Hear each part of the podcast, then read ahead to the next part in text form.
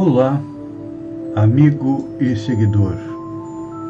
Seja bem-vindo ao nosso Reflexão Matinal, onde diariamente eu e você partimos em direção ao nosso coração para lá, como jardineiros espirituais, elevar templos às nossas virtudes, ou seja, procurar melhorar aquilo de bom, aquilo de positivo que nós temos dentro de nós porque o que nos leva à felicidade, à tranquilidade, à paz de espírito e ao mesmo tempo cavar masmorras aos nossos vícios, procurar eliminá-los.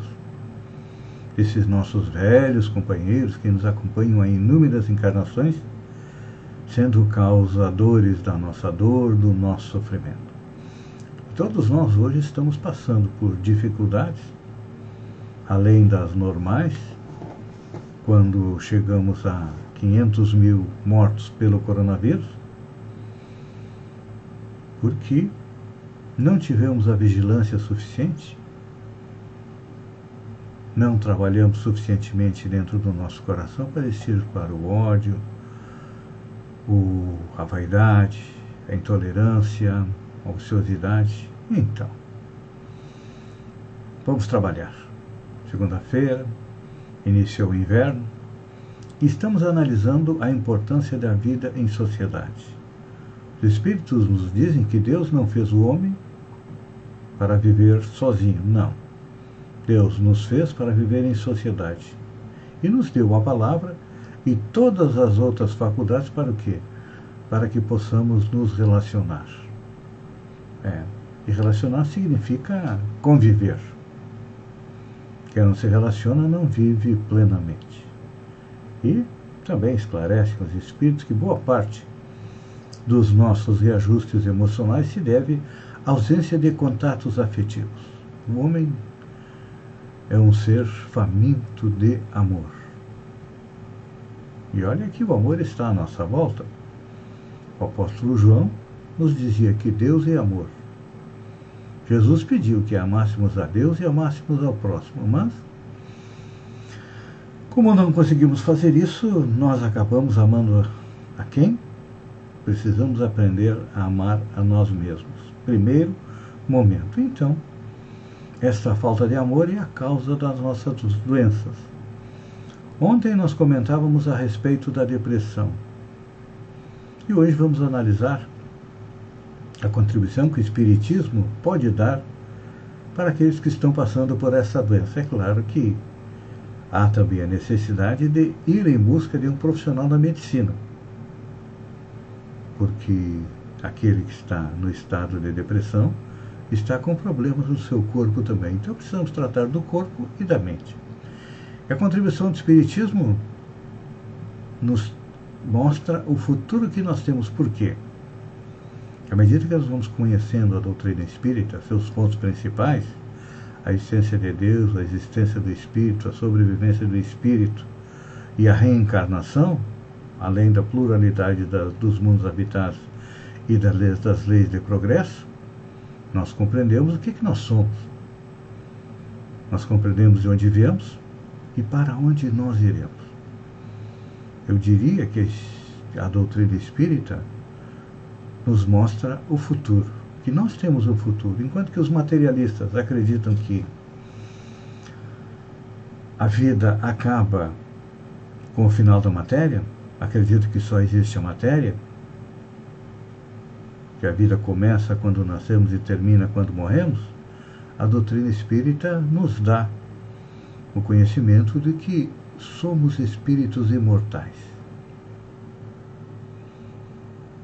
E o próprio Jesus nos disse: Meu reino não é deste mundo, eu vou para ele para preparar-vos o lugar. Ou seja, nós viemos da pátria espiritual e a pátria espiritual vamos retornar novamente.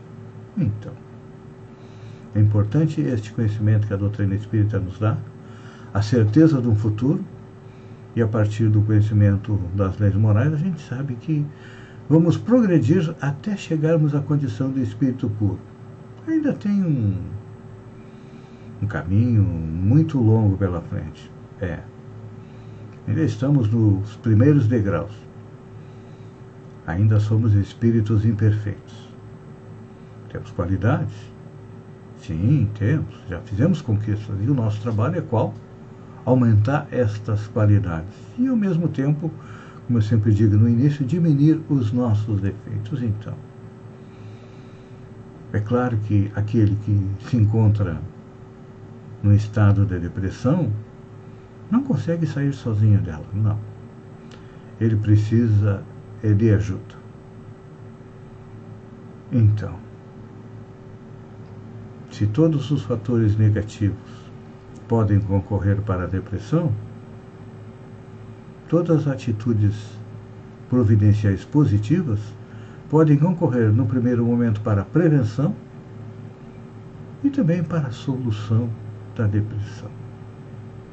É que muitas vezes a gente acaba é, desprezando um problema considerado comum e aquele problema vai se avolumando, avolumando, avolumando e até que nos leva à depressão.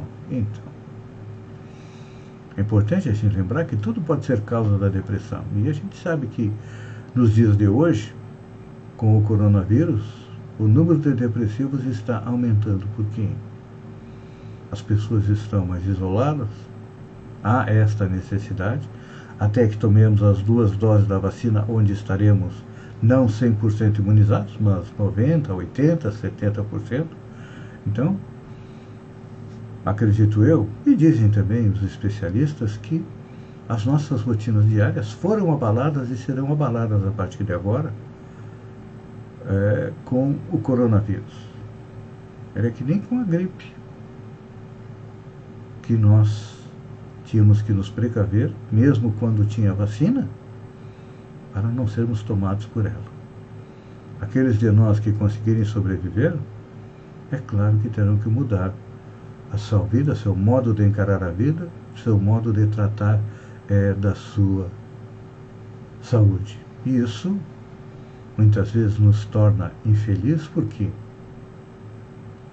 até a chegada do coronavírus nós tínhamos problemas, mas não eram tão graves, tão urgentes. E agora, muitas vezes, para muitos, a vida mudou de cabeça para baixo. O grande problema que nós temos é que tivemos que mudar o modo como nós nos divertimos. Acabaram-se as festas. Há algumas reuniões de família, poucas pessoas, mas aquilo que era o nosso divertimento, o nosso lazer, no primeiro momento acabou. Trocamos pelas lives, nós adquirimos hábitos de leitura, de conviver um pouco mais com a nossa família, que estávamos distante dela, então aqui nós vemos o que? O lado positivo do coronavírus que nos ajuda a sair da depressão, a convivência com a família, o compartilhamento dos nossos problemas e o compartilhamento também das coisas positivas. Esse é o início do processo de cura da depressão.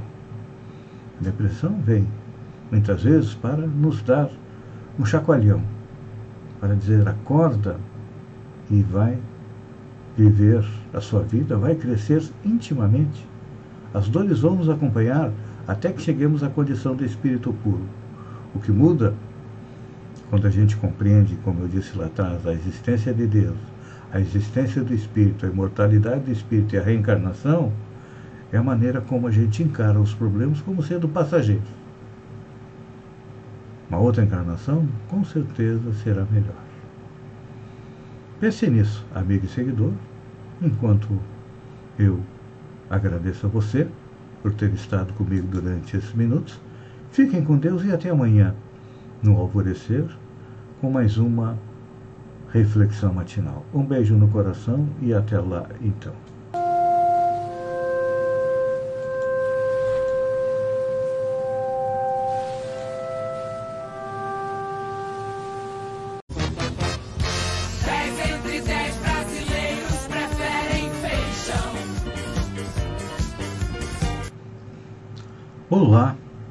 Amigo e seguidor. Seja bem-vindo à nossa live do Bom Dia com Feijão, onde eu convido você, vem comigo, vem navegar pelo mundo da informação com as notícias da região, Santa Catarina, do Brasil e também no mundo. Começamos com uma notícia de interesse público. O inverno começou. É. O inverno começou nesta segunda-feira, às 0 hora e 32 minutos pelo horário de Brasília. De acordo com os prognósticos do Instituto Nacional de Meteorologia, o INMET, a estação será marcada por frentes frias, menos intensas e pouca chuva na maior parte do país. A estação termina no dia 22 de setembro, às 16 horas e 21 minutos. Falando na região, falamos a respeito de vai para o SPC? É uma pergunta que eu faço. Se fosse uma pessoa física, quem deve não paga vai para o SPC e não tem mais crédito. Com prefeituras, pouco ou quase nada acontece. Tem uma aqui na região que está com saldo na conta acima de dois dígitos e está com nome sujo com os governos nas suas e suas certidões trancadas. Estamos investigando. A hora que nós tivermos a prova, nós vamos dizer é, quem é. Por enquanto, são só suspeitas. Falando em Covid, vamos atualizar nesta segunda-feira a situação na região. De acordo com o mapa, divulgado na sexta-feira, foram 576 óbitos nestes 14 meses. Nos últimos 10 dias foram 14 óbitos. O número de casos ativos nos últimos 10 dias cresceu também, de 460 para 509. O número de hospitalizados teve uma variação de 32 para 33. E o número de pessoas em recuperação domiciliar passou de 428 para 476. Então, realmente os dados estão mostrando aquilo que acontece em Santa Catarina e no Brasil, que o coronavírus não dá mostra de que vai é, diminuir a sua intensidade. Tanto que o governo de Santa Catarina marcou para o dia 29 deste mês uma reunião virtual para, com os médicos para tratar da preocupação do aumento do caso de coronavírus, porque estamos chegando no inverno. E o mapa de risco não teve grande melhora não nesta semana. Das 16 regiões, 15 continuam em estado gravíssimo. É. Segundo o governo, ontem havia 46 pessoas na fila por um leito de UTI e é claro que tínhamos 18 aqui na região sul, que é a região onde faltam mais leitos de UTI. Então vamos que vamos ter que manter é, todos os nossos protocolos de segurança, porque está chegando ou continuamos com um número alto de infectados Continuamos com um número alto é, de mortos aqui em Santa Catarina, como também no Brasil. Manifestantes fazem atos contra Bolsonaro e a favor da vacina na cidade de Santa Catarina. Sábado teve protestos no Brasil inteiro, no exterior. É, Avenida Paulista, o protesto tomou conta de nove quadras e aqui na região, nós tivemos em duas cidades. Sombrio teve uma carreata passando pelo centro da cidade e Araranguá também teve eh, manifestação. Está me lembrando aquelas manifestações contra o presidente Dilma Rousseff. Estão começando pequenininha, mas a tendência é aumentar. Notícia boa é que o Brasil já aplicou 87,4 milhões de doses de vacina contra o coronavírus. É, 63 milhões de pessoas tomaram a primeira dose, ou seja, 29% da população, e 11%, 24 milhões, tomaram a segunda dose. Estados Unidos e Israel estão comemorando a vacinação de 70% da população e é, levantando algumas barreiras. Nós vai, é, vai demorar muito a acontecer isso aqui. Na melhor das hipóteses, em dezembro, poderemos ter 70% da população vacinada. Acho difícil, porque é, semanalmente o governo federal vem diminuindo as perspectivas do recebimento de vacina. Indo para advertimento, Tiago Leifert em estreia no Super Dança e homenageia Faustão, meu respeito. Após substituir Fausto Silva na última semana, Thiago Leifert assumiu o comando da atração nesse domingo, agora chamado apenas de Super Dança dos Famosos na TV Globo. Voltei. Lá vou eu de novo. Mais uma vez vou falar para vocês que a Globo resolveu mudar a programação de domingo. Claro que eu deixei bem claro que o meu respeito ao Faustão e pelo Domingão, comentou o apresentador. Cumprindo uma nova missão, como ele mencionou, continua. Como eu disse também na semana passada, a Super Dança não pode parar em respeito a vocês que gostam do quadro e também os profissionais que estão aqui ensaiando, tudo para dançar para vocês, levar entretenimento neste domingo. Então, deixo aqui um beijo ao Faustão. Vai começar o Super Danças dos Famosos. Venham de lá, finaliza o apresentador. Outra novidade é que Carlinhos de Jesus e Fernanda Mota agora são fixos no programa. Marco sombrio de 500 mil mortes e protestos contra o presidente e tragédia brasileira na imprensa internacional. Vamos ver como é que é, repercutiu na imprensa internacional o, a chegada das 500 mil mortes, que é uma ocorrência extremamente trágica, né? Só estamos atrás dos Estados Unidos e em se mantendo esse ritmo, provavelmente até o final de julho alcançaremos o primeiro lugar. Então vamos ver o que, que a imprensa internacional vem colocando a respeito disso.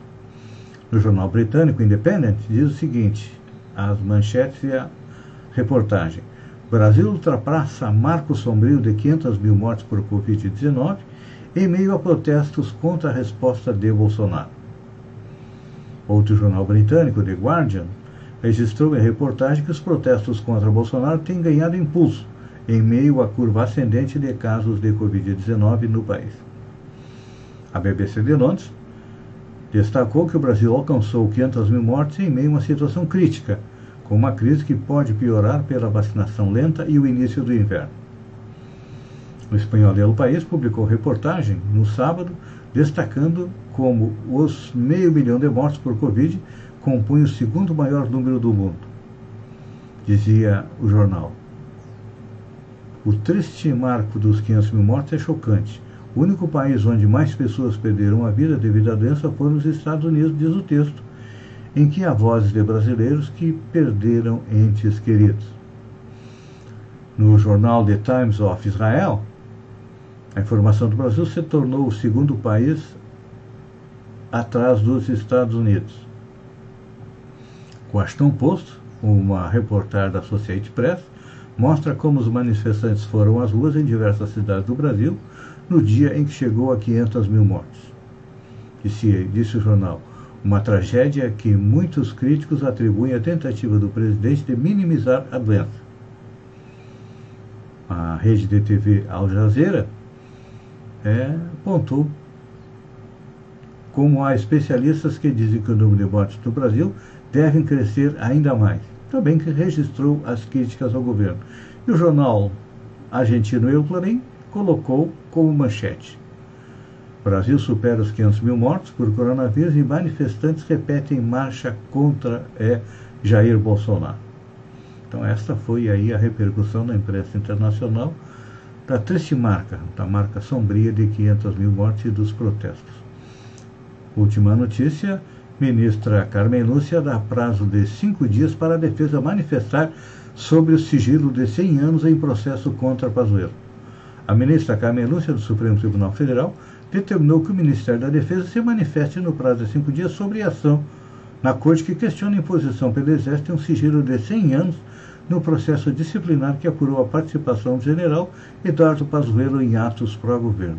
Eu também não entendo o porquê colocar um sigilo de 100 anos. O que, que tem lá dentro dele tão preocupante para o governo? Ou seja, numa dessas pode ter um bilhetinho do presidente Bolsonaro. Não pune o cara. Ele está comigo e ponto final. Acredito que seja isso. Amigo e seguidor, eu agradeço a você por ter estado comigo durante esses minutos. Fiquem com Deus e até amanhã às 7 horas com mais um Bom Dia com Feijão. Um beijo no coração e até lá então.